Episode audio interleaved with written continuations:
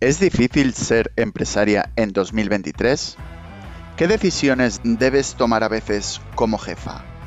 ¿Es machista el mundo empresarial para mujeres? ¿Puede una caries producirnos la muerte?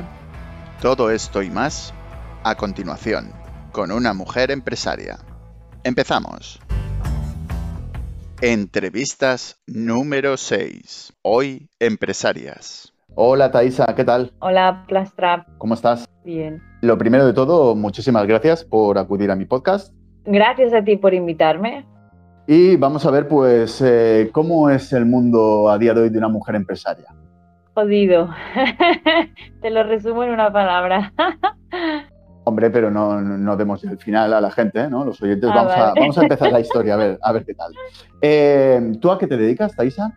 Pues yo soy odontóloga. Odontóloga con una clínica propia, eh, una trabajadora solo y, y nada, la llevo desde hace cuatro o cinco años ya van a ser.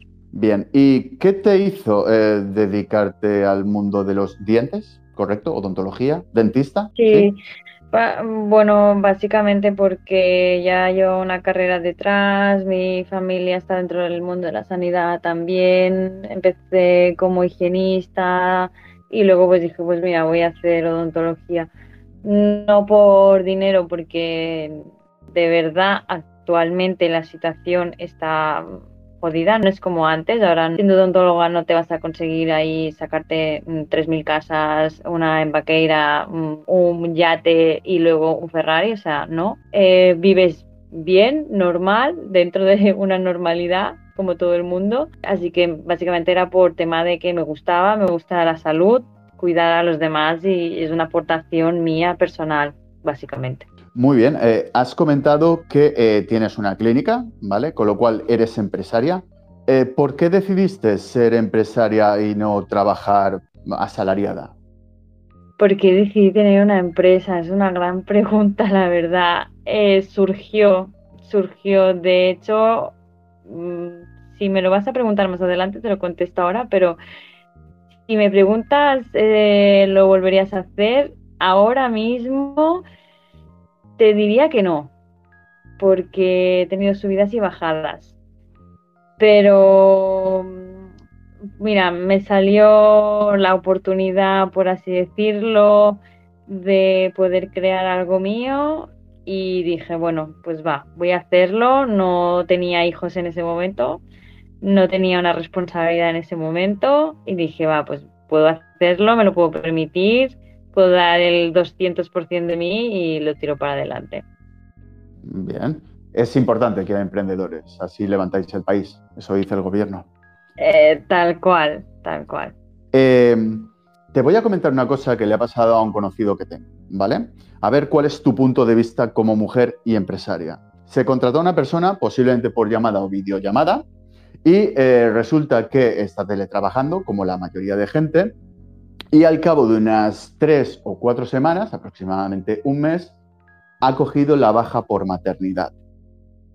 Tú, como empresaria, si te pasara esto, A mí me fastidiaría mucho. A mí me fastidiaría mucho. A ver, también depende un poco de, del tipo de empresa, de la grandaria, etc, etc. Claro, piensa que eh, yo hablo como empresaria, como pequeña empresaria, es decir, o sea, tengo una trabajadora. Pero claro, si esa trabajadora mm, me viene a la entrevista y no me dice que está embarazada, pues la verdad que me sentiría engañada porque yo necesito a esa trabajadora al 100% conmigo, porque es una ayuda para mí. Justamente el tema está en que, claro, esta entrevista dudo bastante que haya sido presencial por el hecho que la persona al parecer ya estaba pues siete meses y pico ocho meses, ¿no? O sea, digamos que en teoría se le debería de notar si hacemos una entrevista cara a cara. Sí. A día de hoy, el concepto del teletrabajo se ha extendido de forma masiva y en parte no me parece mal, pero claro, ¿crees que se debería tener una entrevista, ya sea la segunda o la tercera, o la primera si es necesario, cara a cara? Yo siempre. Mm, Yo soy pro eh, presencial porque ves tema de su estado corporal, eh, ves realmente si le interesa con sus gestos, su movimiento, con su tono de voz, con todo. O sea, lo que es a nivel eh, presencial no lo puedes cambiar a través de una videollamada. Es que, es, que no, no puedes hacerlo. Y más si es para contratar para tu empresa. O sea, es algo como necesito tener feeling con esa persona para poder confiar. Y ese feeling no se transmite a través de una pantalla. Es que eso es obvio. Y en el caso de que por lo que sea se transmitiera, claro, las entrevistas de videollamada siempre son sentados. Y voy referente al caso que te acaba de comentar, porque justamente esa videollamada se puede hacer sin ningún problema y la persona no tiene por qué enseñar o no, digamos, el cuerpo, ¿no? La barriga, te enfocas en la cara, haces la videollamada y ya está, o por los hombros y ya está. Pero claro, como mujer empresaria, esto a ti te parecería éticamente moral, por decirlo de alguna manera, que te pasara esto? No, yo he sido trabajadora también y como trabajadora es que no lo haría tampoco. me ofreció la oportunidad precisamente a mí también como trabajadora de poder trabajar en otro sitio y yo estaba embarazada de cuatro meses y le dije que no, que no iba a trabajar porque estaba embarazada y probablemente iba a coger la baja y yo éticamente no iba a dejar tirados a unos pacientes. En ese caso no sé si tendría clientes, etc., pero es que mm, ya incluso por la misma propia empresa, ¿sabes? Entonces, mm, yo ya directamente mm, dije que no y yo creo que como trabajadora tendrías que poder decir que no o al menos decirle que estás embarazada. Si ellos quieren asumir porque te consideran como persona, te consideran como mujer, te consideran eh, profesionalmente que le eres necesaria a esa empresa y que están dispuestos a esperarte, oye, adelante. Pero al menos tú como trabajadora creo que deberías de poderlo decir y sin ningún tipo de miedo. Es verdad que muchas empresas son unas hijas de la grandísima, no te voy a decir que no. Pero seguramente habrá otras que te valoren de otra manera y digan, oye, pues mira, no me importa, te espero mm, o como sé que vas a hacer luego jornada reducida, prefiero tenerte porque sé que me vas a aportar más dentro de la empresa que fuera. Vale, si no recuerdo mal, a día de hoy hay unas cuantas preguntas que no se pueden hacer en una entrevista. Dícese, ¿piensas tener hijos? Una serie de preguntas que al parecer ahora no están, digamos, bien vistas. A mi forma de ver, como bien mencionas tú, yo creo que en parte son necesarias. Y te pregunto, ¿crees inclusive que sería interesante saber por parte, en tu caso, de eh, la jefa, digamos, saber la identidad sexual o la identidad personal del individuo o la individua. Y con esto me refiero, si por ejemplo es un hombre pero se siente mujer, o es binario, o es eh, polígamo, o es... ¿Esto crees que puede tener algún tipo de interés? a mí en ese sentido no. Mm, yo como empresaria a mí eso la verdad que, me da igual. de, hecho, incluso con la edad también me da un poco igual, entre comillas. hice, cuando hice una entrevistas para buscar a un auxiliar que me pudiera ayudar, eh, no, no filtré en, edades. de hecho, estuve a punto de coger a una persona que le faltaban cuatro años por jubilarse. Así que mm, yo, ¿eh? Pero yo como jefa, eh, no sé si otras empresas, ¿sabes? Ya te digo, yo como empresaria y como jefa que soy, yo personalmente no me fijo en estas cosas. Vale, te lo comento por el simple hecho que a día de hoy está el él, el ella, el ella, ¿sí? Sí. Entonces, claro, pensando en que tú tienes una clínica dental y como bien has mencionado, estás tú y una persona que te ayuda, supongo que esa persona está en recepción también, ¿no? Atendiendo a la gente. Si esa persona se quiere definir a sí misma como ella, y me parece perfecto, pero cuando viene alguien y la trata de él, o le trata de ella, o le trata eh, de él y de ella, pero la persona se siente ofendida, es ahí a donde voy. Ya no tienes una recepcionista o un recepcionista o un en recepcionista eh, que pueda atender, digamos, de forma cordial si por lo que sea se ve ofendido porque la otra persona no identifica su sexualidad. Claro, o sea, yo puedo entender que tú te puedas identificar como tú te puedas identificar, pero lo que no pretendas es que los demás que no te conocen de nada te entren como ella si físicamente eres un él, ¿vale? Entonces, tú tienes que respetar también que los demás te vean a ti físicamente porque tienen una vista, unos ojos. Entonces, no pueden saber realmente si eres él, ella, ella o ellos. Entonces, eh, tú simplemente aceptas y luego a partir de ahí, con confianza, te importa decirme él sin que tú te molestes porque los demás no saben cómo te sientes tú. Por lo tanto, no puedes asumir algo que tú consideras que debe ser, eh, tienes que tener cuidado porque está la sociedad como está. No, no está la sociedad como está. O sea, asume que te pueden llamar él si, si te consideras ella, ¿sabes? Vale, que si te ven como un hombre... Es que, te, saluden como un hombre, porque la otra persona no sabe cómo te sientes tú no sabe cómo estás identificado tú, o sea, no te tienes por qué ofender. Ahora, si es de manera recurrente, porque ya es la décima vez que viene y le sale del pepo, pues llamarte ella, porque a él le sale, pues entonces sí que lo encuentro como una falta de respeto. Pero si son las primeras veces, no pretendas que todo el mundo sepa mm, que te quieres que te llamemos Juan cuando eres Juana, ¿sabes? Claro, no sabemos cómo te identificas, con lo cual te llamo, veo unos pechos, asumo que es una mujer, la trato de ella, veo un pene o veo barba, pues asumo que es un él. Y pedir un informe médico antes de entrar a trabajar. Es decir, pedir un informe médico de cómo está la persona que ha venido a hacer la entrevista. Ojalá lo pudiera hacer. Ojalá pudiera hacerle un informe médico, una analítica y que me dijera, no, esto ok, y si es una mujer es infértil y que no puede tener hijos. A ver, te lo digo de manera brusca, ¿eh? No me refería a eso, me refería a que, eh, como mencionábamos o antes... Si tiene algún problema de corazón o si tiene algo, ¿no? Me dices alguna enfermedad crónica o algo así. Que, en parte, que haga que se coja más días de baja. Vamos un poco por este sentido y porque eh, hace unos cuantos meses eh, se ha puesto en vigor que las mujeres pueden coger la baja por tener dismenorrea, es decir, por tener un periodo muy doloroso o que prácticamente las deja, por decirlo de alguna manera, inservibles para trabajar. Entonces, como estas preguntas no se pueden hacer a día de hoy porque no son pertinentes y obviamente un informe médico tampoco debe de ser pertinente, como empresario o empresaria no me parece una locura amén que tenemos ahora la oportunidad, digamos, de las mujeres, que me parece genial, queridas mujeres y queridas oyentas, que tengáis esto si sufrir de dismenorrea, pero claro, como empresario o empresaria, ¿no sería interesante saberlo?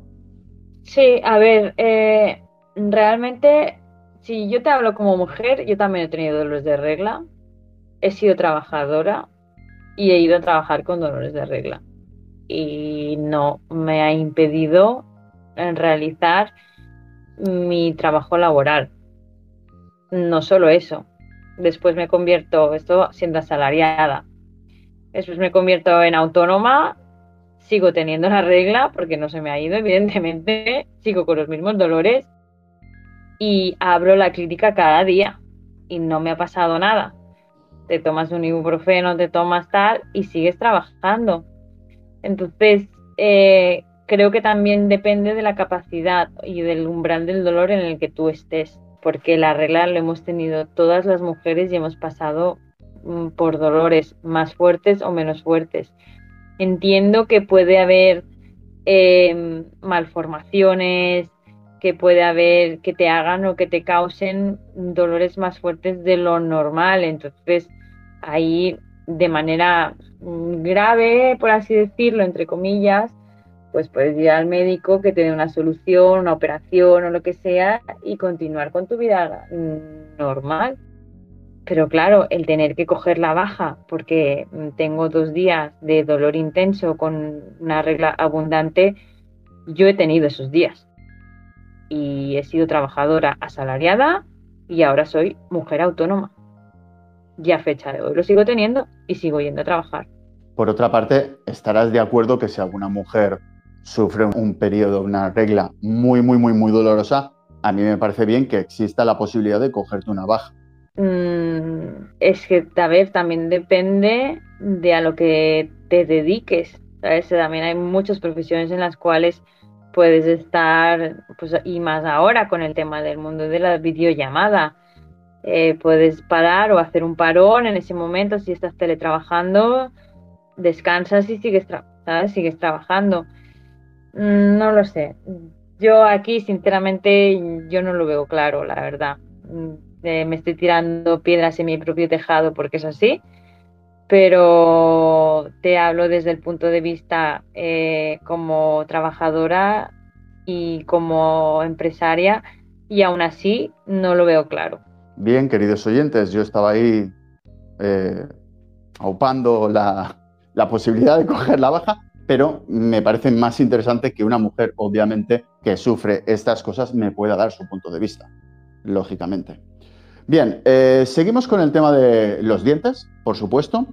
Eh, a día de hoy, ¿acude más la gente al dentista por necesidad o por estética? Es decir, eh, quiero ponerme un piercing o un tal en los dientes o quiero llevar un diente de oro o que parezca de oro bueno, tienes las dos vertientes. Eh, piensa que hoy en día las redes sociales también han hecho mucho daño. Rosalía ha hecho mucho daño con los dientes de oro. Entonces, em, la gente joven, sobre todo, la que está muy metida en las redes sociales, la que tiene un nivel eh, social medio, bajo, quieren tirar por esa rama la verdad que vienen más por estética, más que por salud. Entonces, luego, eh, claro, es que te piden cosas que dices, es que yo no te voy a hacer un canino en forma de, de vampiro, porque es que eso es destrozarte los dientes, ¿sabes? Ya, pero es que la influencer tal lo lleva así y mira cómo le queda, no sé qué. Yo, bueno, pero es que también tienes a maquilladores expertos que te lo hacen sin necesidad de tocar tu diente. Entonces, claro, mm, el nivel aquí ves realmente cómo influye las redes sociales y muchas personalidades de las redes sociales. La verdad. Y ahora que has mencionado eso, justamente la siguiente pregunta viene con esto, que es, tú, por ejemplo, si te viene eh, alguien como Rosalía con perforaciones ahí en los dientes, lo que se ha puesto ella, ¿no? Sus piercings y sus cosas y tal y cual. Y te dice, no, no, es que quiero que me lo quites eh, porque ya no me gusta. Pero tú ves gravedad en lo que tiene. ¿Tú te arriesgarías a intentar solucionarlo o dirías, a ver, yo no te he hecho esto, si quieres que te lo quiten, vete a, la persona que te lo ha hecho o yo no voy a intentar quitarte esto porque lo que veo, eh, veo que está la cosa muy mal y puede pasar cosas peores. Bueno, el tema es que esta gente, eh, primero que están bastante mejor informados que no mm, la pobre gente que entra en mi clínica, ¿vale? Esto primero. Segundo, no tiene una afectación dental como eh, realmente hay, mm, ¿vale? Entonces, primero que al estar informados por un profesional, ese quita y pon es fácil, entre comillas, ¿vale? Eh, ¿Qué pasa? Que cuando tú vas a un centro cualquiera en el cual la experiencia es cero y, te dicen, no, yo te pago, yo qué sé, 200 euros para que me dejes estos dientes, pues a lo mejor ahí es donde tenemos el problema que entonces ahí sí que te hacen mm, daño a tu propio diente y entonces realmente puedes llegar a tener repercusiones graves y entonces ahí tú sí que no metes la mano en algo que tú no has hecho para no provocar mayor daño, ¿sabes? Vale, o sea, me refiero inclusive, aunque lo pudieras solucionar, el ejemplo de, no sé, viene un albañil a casa y le digo, no, la pared, y me dice, no, no, no, es que la pared es esto, quien te lo ha hecho anteriormente, esto mm. es un peligro total. Y yo, aunque lo puedo arreglar, no me voy a arriesgar a arreglártelo porque si pasa algo el día de mañana, el último albañil que te ha hecho esto he sido yo. Pero esto es mm. repercusión por lo que te dejó el otro. Por eso digo, yo no me la juego. A ver, siempre la avisas, también es verdad. Eh, si ves un marrón, evidentemente porque son marrones, normalmente lo que te llegan, eh, o una de dos, o asumes y el paciente asume que lo que tú le hagas eh, también llegue a fracasar en su momento, o le planteas otro tipo de tratamiento, pero vaya. Normalmente intentas, yo al menos intento que vaya al mismo sitio donde se lo han hecho, o al menos que me puedan decir o dar alguna información más el profesional al que ha ido para yo saber dónde me estoy metiendo. ¿Sabes? Yo intento derivarlos igual a donde han vuelto a ir, que me dicen, no, no sé qué tal, que bueno, como se inventan, ¿no? Porque he ido a mi país y me lo han hecho allí y no tengo nada, o porque me lo he hecho y han cerrado la clínica, porque no sé qué. Mm, bueno, y no tienes nada, ningún informe, intentas siempre averiguar por otro lado, a ver si consigue para ver tú dónde te estás metiendo, ¿sabes? Para tener un informe previo y poder decir si lo hago o no lo hago y qué, me voy a encontrar. O para que al menos el paciente sepa dónde también se está metiendo él. ¿sabes? Es decir, mira, si te hago esto, eh, fracasará en X años porque ya traes una base, qué tal, qué cual, que no sé qué, ¿sabes? Vale. Referente eh, al color de los dientes, eh, ¿es sano blanquearse la dentadura? ¿Puede ser perjudicial en algún momento? No es perjudicial. Eso es estética pura y dura. No es nada perjudicial, no afecta a nivel del esmalte para nada, porque lo que hace el producto es simplemente abrir unos poritos que tú ya tienes en el esmalte, se filtra el producto, lo blanquea dentro de la gama de blancos que tú tienes en tus propios dientes. Es decir, que si tú tienes un tono que tu base es amarillenta, pues cogerá un color blanco amarillento. Si es una base grisácea, cogerá un color blanco grisáceo. O sea, siempre es en base a tu fondo que tú tienes.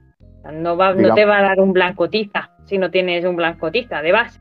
En base a la base, valga la redundancia, será el blanqueamiento que tú podrás tener. Ay, tal cual. Y no es perjudicial, ni muchísimo menos. No, te puedes hacer todos los blanqueamientos que quieras y cuantas veces quieras. Evidentemente no una vez cada 15 días, pero puedes hacerlo una vez al año perfectamente y conforme avanzamos en la edad, el esmalte también se va perdiendo y el blancamiento nos dura menos. Que yo he hecho también unos cuantos y se nota la diferencia de hacértelo con 20, con 30 y con 40.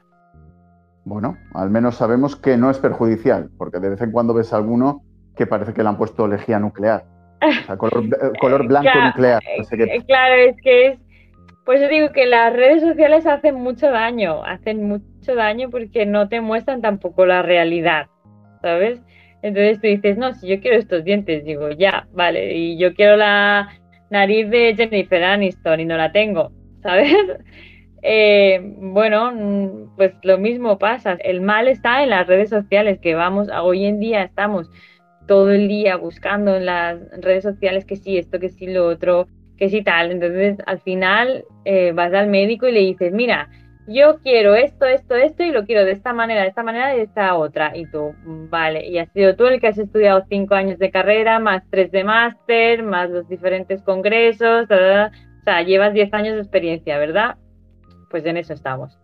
Bueno, es bonito saber que al menos a vosotros los profesionales también nos sorprende según qué cosas, al igual que a mí en mi campo, ¿no? No, es que lo he visto en Internet y esto y tú sí, en Internet es muy bonito, pero esto no, no funciona así.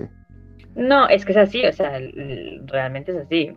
Te explico una anécdota mía personal. Me fui de viaje con dos amigas más y cuando se acabó el viaje, bueno, yo no cojo mucho el móvil, no sé mucho de Instagram y una de ellas, pues no sé, pasaron, no sé, cinco días, éramos diez días de viaje, pasaron cinco días y me dice, mira esta foto de Instagram de tal persona, ¿no? De la otra chica. La miro, digo, pero si parece que estemos en el paraíso. Y para nada se parecía a la realidad en la que estábamos viviendo actualmente. Y dices, lo que cambia o sea, hacer una simple foto en según qué tipo de ángulos y con según qué tipo de filtros, él me lo estoy pasando tetísima de putísima madre, perdón por las palabras, y está diluviando la de no hay Cristo, ¿sabes? Entonces eso a mí me hizo ver realmente que eh, no se plasma la realidad en una red social, ni muchísimo menos. Eh, explicando esto, o sea, mm, nada, es muy cortito y lo que digo, si tú no has hecho los estudios que te pertocan, no me vengas a decir cómo quieres que haga yo mi trabajo, ¿no?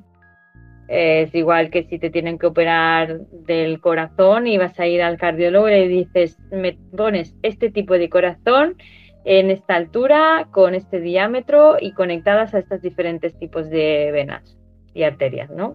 Pues es lo mismo. Dentro de poco te dirán hasta cómo te tienen que coser. Hazme un punto de cruz o hazme un tal o hazme un cual. El mundo de los dentistas o de las dentistas, de hecho, ¿es más de los dentistas o de las dentistas? Actualmente hay más féminas que, que hombres. Al menos de mi promoción, eh, y de hecho ha seguido la misma línea, eh, somos 120 los que entramos y de chicos eran 15.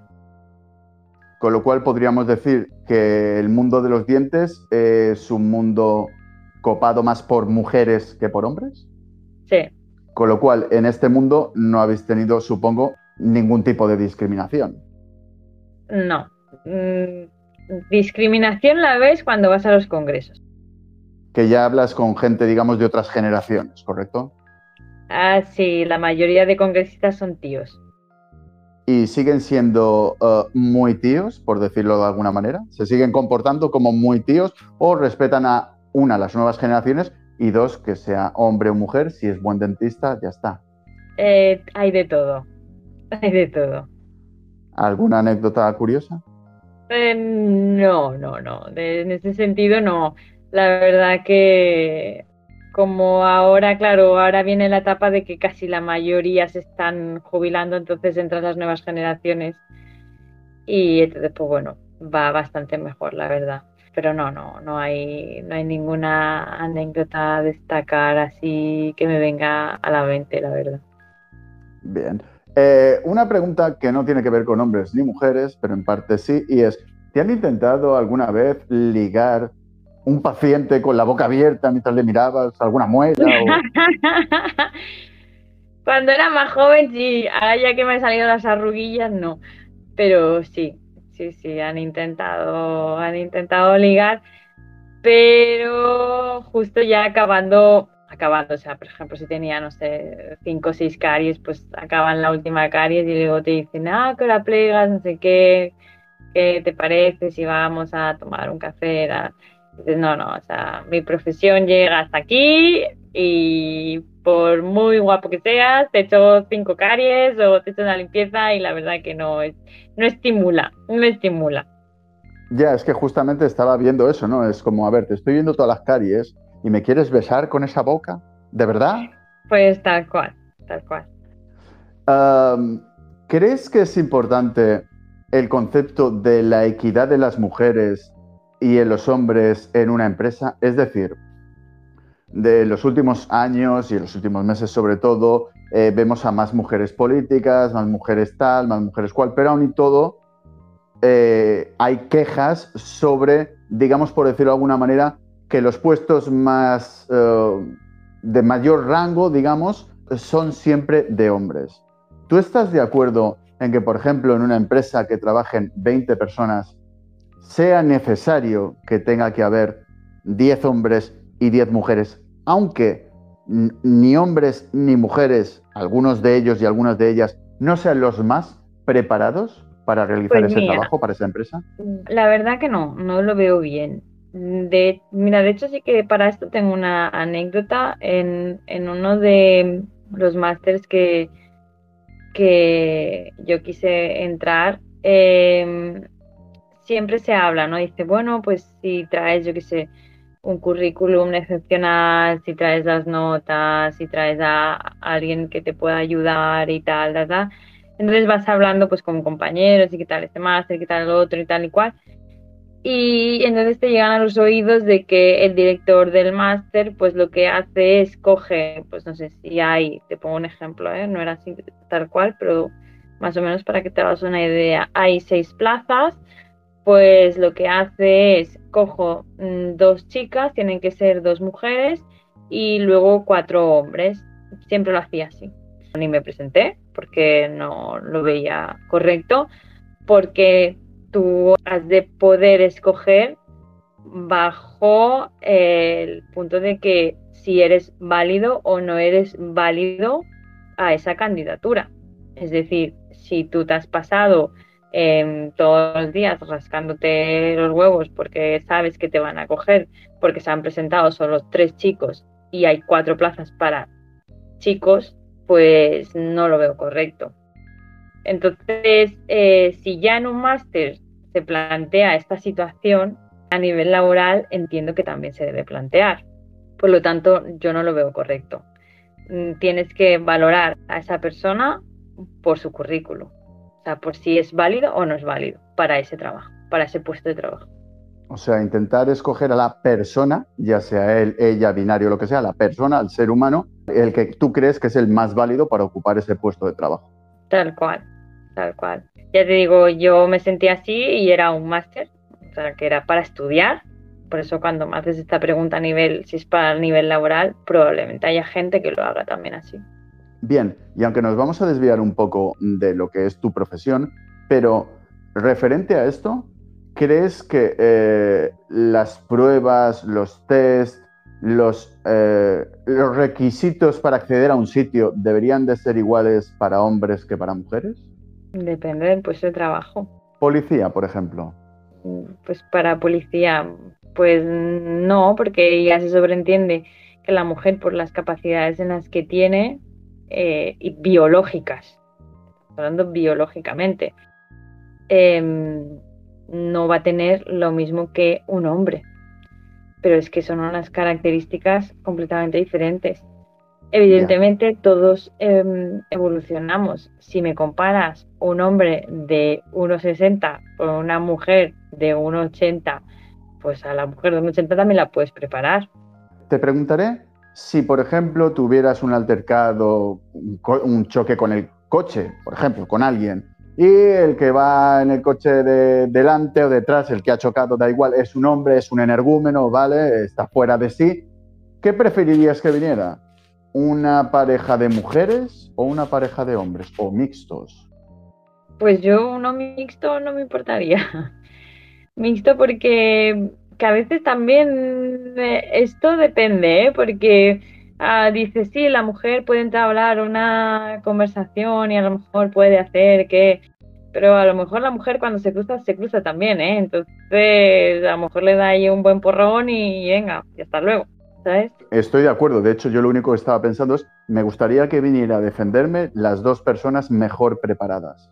Exacto, tal cual sean hombres o mujeres. Los que mejor estén preparados, que vengan a ayudarme, por favor.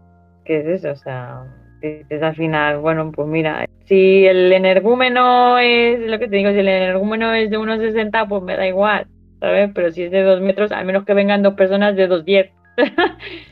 dos torres para intentar parar, ¿no? Tal cual. Bien. Esto lo comentaba por lo que está pasando en los últimos eh, meses y años referente a las discrepancias entre hombres y mujeres, las pruebas que se solicitan en algunos sitios que son inferiores para las mujeres que para los hombres.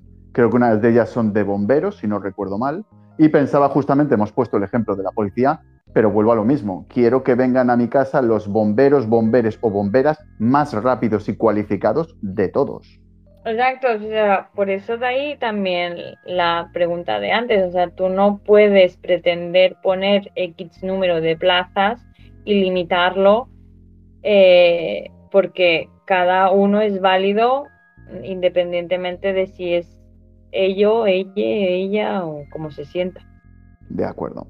Y ya para finalizar, eh, primero, ¿cabe la posibilidad que una persona que no se lave la boca, pero a pesar de todo coma sano y se cuide y el resto de su cuerpo esté bien, ¿cabe la posibilidad que por una enfermedad en la boca pudiera derivar a la muerte? Ah, estamos hablando de un tema extremo, ¿vale? Pero alguien, pues eso, que no se limpia la boca nunca, pero que físicamente y come bien y tal, con lo cual el único problema, digamos, sería en la boca. ¿Esto puede acarrear problemas serios y graves? Sí, puede llegar a acarrear problemas serios, problemas cardiovasculares, problemas de diabetes en mujeres embarazadas, partos prematuros. Hay varios factores, incluso se ha visto también el bajo rendimiento a nivel de deporte en deportistas Sí, afecta porque piensa mm, que la alimentación entra a través de la boca. La boca está llena de bacterias, de mil bacterias.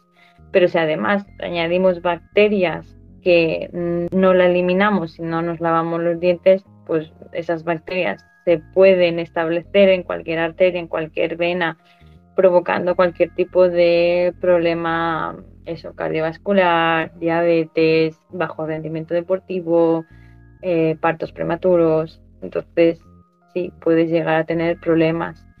Puedes llegar a tener problemas de celulitis, fastitis. De hecho, yo tuve una nena, eh, una nena pequeñita, tiene cuatro añitos, eh, con múltiples, múltiples caries y le dije que teníamos que tratarla de seguida a los padres, teníamos que sedarla, tal, tal. Y me dijeron, vale, lo pensamos, porque evidentemente económicamente es, es bastante caro. Eh, digo, no, pues que hay que hacerlo ya, porque si no puede repercutirle, le puede hacer una celulitis, una inflamación. Y entonces me dijeron, bueno, lo miramos a ver si lo podemos gestionar para el próximo mes. En niños, el riesgo es muy alto, las caries avanzan muy, muy rápido. ¿Qué pasó? Pues que al final no me llamaron y, les llamé y me dijeron que la niña estuvo ingresada una semana precisamente por culpa de, una caries de un diente. Bien, queridos oyentes, en cuanto acabe esto me voy a lavar los dientes, porque más de lo normal, después de haber escuchado esto es todo alegría y satisfacción. Pero es curioso porque hay gente que se ve sana, hace ejercicio, pero a lo mejor no le presta la atención a la boca que debería. Por eso quería comentar esto, si eso puede llegar a... Una triste caries, decirlo de alguna manera, puede llevar al hospital. Sí, yo hablando mal, y de hecho alguna vez lo he dicho a algún paciente, eh, le digo, te lavas muy bien el culo, perdón, o sea, cuando sale la mierda, pero sin embargo la boca, que es por donde entran los alimentos, no nos la lavamos bien, ¿sabes? Eh, ¿por qué hacemos esto? Claro, sí, podrías decir, bueno, lo de abajo ya ha salido, no va a volver a entrar, no hay ningún problema, eso es de salida, entonces por arriba, que es donde entra, cuídatelo bien. Exacto, tal cual. De acuerdo, pues eh, con esto y un poco de licor bucal, ¿es bueno? ¿Los desinfectantes líquidos estos? El chupito, el chupito. Mm, ni es bueno ni es malo, yo no lo encuentro necesario prefiero que te gastes dinero en una buena pasta de dientes que en un enjuague bucal. Con lo cual, en realidad, eh, las variantes que hay de pastas de dientes, sí hay alguna que otra que realmente es mucho mejor que las otras. Sí, sí, sí, sí, sí. Sí, sí, sí. Nos ponemos a hablar sobre las pastas de dientes, es otro tema, se nos alarga el podcast. Esto no lo podemos hacer hoy porque de momento no nos están pagando. No tenemos patrocinador, con lo cual no, no les vamos a hacer propaganda eh, y publicidad gratuita. Cuando llegue, pues ya hablaremos. Correcto. Eh, pues eh, muchísimas gracias, Taisa. Creo que ha sido interesante. Creo que hemos despejado alguna que otra duda sobre lo que es ser mujer, lo que es ser empresaria y como ves, los puntos de vista depende de diferentes situaciones. Sí, la verdad que sí, porque ya te digo, yo he pasado por todas las etapas. Es una ventaja que tengo al tener yo la empresa, ¿sabes? De haber empezado desde abajo, por así decirlo, y ahora ser yo la empresaria. Entonces, ves todo, ves todo, desde incluso la misma actitud de tu trabajadora que dices, vale, te has sentado mal esto, o eh, en vez de decirlo así, te lo diré así, porque yo también he estado en tu situación y entonces me gustaría que me lo dijeran de esta manera o que me lo hubieran dicho de esta manera. Entonces, sí, la verdad que eh, pasas por todas las fases y bueno, al menos si puedo ayudar a alguien en este momentito de audio, pues bueno y bienvenido sea. Pero que es duro, también es duro, ¿qué te voy a decir? Y no vamos a hacer publicidad sobre ninguna pasta dental, pero puedes hacer publicidad sin ningún problema. no, no, que va, no, no, no pretendo hacer publicidad, ¿eh? simplemente pretendo mostrarme como soy mostrar desde un punto de una simple empresaria, mm, pequeña empresaria, eh, siendo madre, teniendo que cuidar a un bebé de seis meses y trabajando y creciendo profesionalmente a la par. Ya está. Y sobre todo con la empatía que tienes, como mencionas, de haber sido asalariada y haber sufrido las cosas que tiene el asalariado y luego entiendes como empresaria cosas que le puede pasar a la persona que tú tienes contratada. Sí, sí, tal cual, tal cual. Yo al menos en ese sentido estoy ah, tranquila y a gusto, porque sé realmente cómo quieres que te traten, ¿sabes? Porque he pasado por muchas, muchos jefes de todos tipos. Pues eh, queda dicho, muchísimas gracias, Taisa, por haber acudido al podcast. Gracias a ti, Plastra, por invitarme otra vez y a ver si me invitas para, para otro podcast, así que te puedo ayudar y echar una mano. Por supuesto que sí, seguro que tenemos temas eh, muy interesantes y como mujer, como decía antes, puedes dar eh, otro punto de vista. Muchísimas gracias a todos vosotros. Espero que os haya gustado este podcast. Por supuesto, si os ha gustado, que seguro que os ha gustado, pulgar arriba, compartirlo, suscribiros y podéis buscar a Plastrap en YouTube, en Anchor, en Spotify y en alguna más. Hasta la próxima.